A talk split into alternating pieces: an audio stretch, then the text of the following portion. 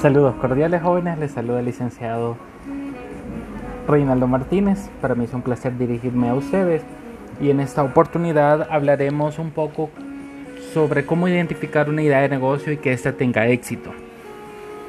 Todos tenemos visión, todos tenemos ambición, todos queremos ser empresarios, tener un emprendimiento y por hecho y por ende ser emprendedor, ¿sí?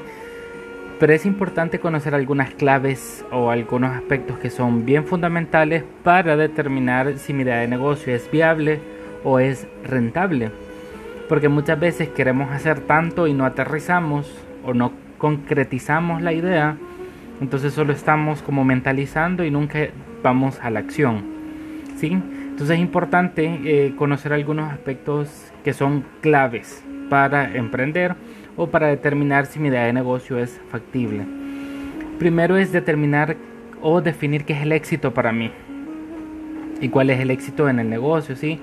Debemos de comprender que según nuestra faceta o nuestro ciclo de vida, pues el éxito varía un tanto de, de cada etapa, ¿sí? Por ejemplo, el éxito para un niño es caminar, aunque él quizás no tiene ese, ese razonamiento de que, ya puede caminar, y ok, cumplí el éxito, pero por lo menos si es para los padres. Entonces se puede tomar como éxito, ¿sí? Ya un joven puede ser social, ser, popular, tener un buen teléfono, no sé, lo que cada quien quiera, ¿no? Recuerde que cada cabeza es un mundo y para olores los colores también, ¿verdad? Entonces hay muchísimas opciones de dónde elegir y cómo determinar eh, qué es lo que deseo, ¿sí? Y qué sería éxito para mí.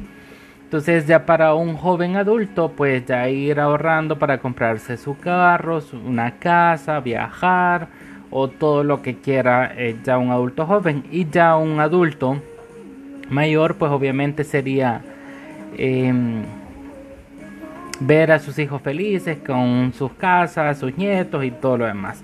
Entonces, pero ya en mi negocio o en mi idea de negocio, ¿cuál sería el éxito para mí? Primero, obviamente, eh, Identificar una necesidad, porque eso es lo fundamental.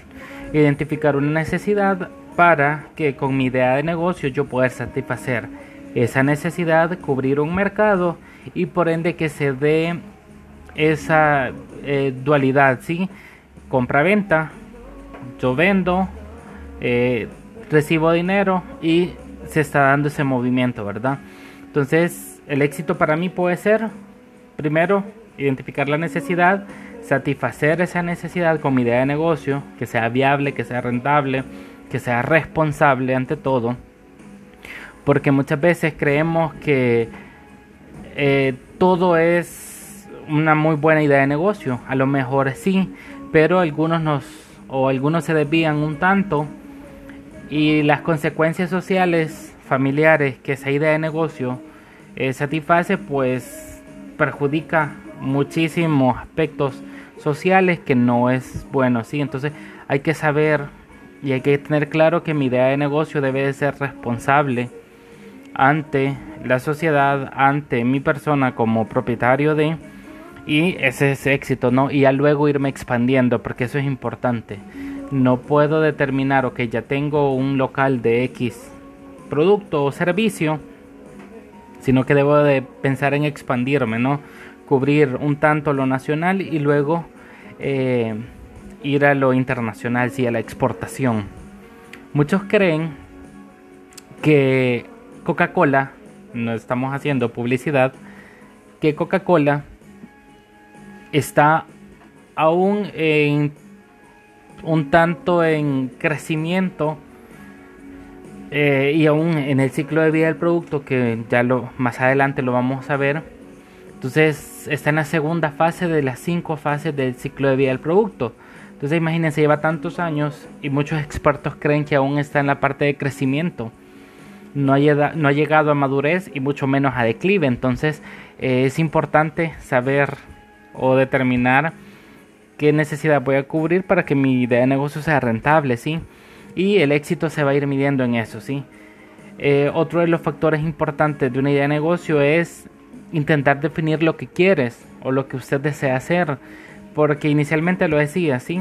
Tenemos tantas ideas, queremos devorarnos el mundo, pero solo está en nuestra cabecita, ¿sí? Entonces debemos de concretizar y decir, ok, tengo tantas ideas, pero algunas no son viables, pues porque no tengo el recurso económico, no tengo la capacidad de producción, eh, a lo mejor lo que quiero hacer, este, pues a lo mejor yo lo puedo dominar y que soy el de la idea, ¿sí? Entonces debo de comenzar eh, poco a poco, ¿sí? Debo de empezar eh, identificando la necesidad, cubrirla y así irme expandiendo, ¿sí? Diversificando, creando líneas de productos que no puede ser necesariamente eh, una dependiente de otra, no. Si usted quiere diversificar haciendo una línea para X opción, otra línea para otra, no pasa nada. Lo importante aquí es que sea muy creativo y que cada idea de negocio sea innovadora. Porque muchos pueden decir, ok, mi idea de negocio es poner una pupusería. Pero usted sabe que cada cuatro o cinco casas hay una pupusería. Entonces, ¿en qué está innovando usted? ¿Qué está aportando nuevo? Porque si va a hacer lo que hace la vecina, al final no está innovando, está copiando algo que ya está ahí y lo que está haciendo por ahí, eh, alguien decía, va a curtir el precio. ¿Por qué? Porque mientras más competencia hay, obviamente, quien haga mejores estrategias o quien logre bajar sus costos puede dar el producto más barato a la competencia. Entonces es ahí donde se da eso, ¿verdad? Que los precios tienden a bajar un tanto. Entonces, em, lo importante aquí es que usted venda calidad, que usted venda una marca, que le compren por la buena atención que usted da, eh, por la calidad del producto, por eh, todos aquellos aspectos que sean positivos y que le van a abonar, ¿sí? No es tanto el copiar algo que ya está, porque eso al final no es innovación. Y lo que hace, como le estaba diciendo, es eh, haciendo más competencia y al final pues no, no, va a ser de beneficio para usted. Entonces hay que pensar eso, qué es lo que quiere hacer, ¿sí? ¿Cómo lo va a hacer y para quién lo va a hacer? Porque es importante identificar mi segmento de mercado, que es un segmento de mercado. Es aquella parte de la población a la que yo puedo satisfacer alguna necesidad. Puede ser hombres, mujeres, puede ser Em, en edades, puede ser por territorio, puede ser por zonas, todo depende de su emprendimiento, ¿sí? Por eso es importante clasificar eso, qué es lo que usted quiere hacer. Eh, otra de las cosas que puede hacer es eh, buscar, buscar aliados.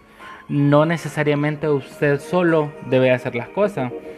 Justamente un amigo eh, hace poco me decía, mientras más amigos se tienen, eh, se pierde mucho el tiempo porque ustedes quieren satisfacer a cada uno de sus amigos.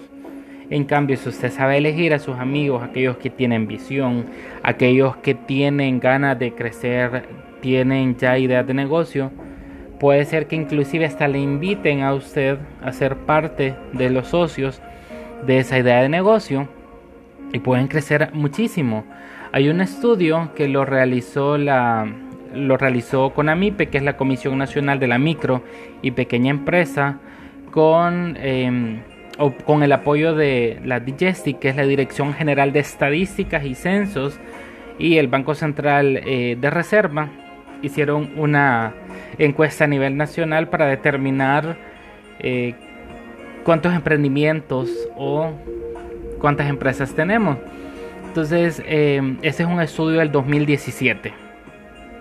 Eh, y se daba a conocer los datos estadísticos que eh, hay 317.795 unidades económicas, entre estas micro, pequeñas empresas y emprendimientos.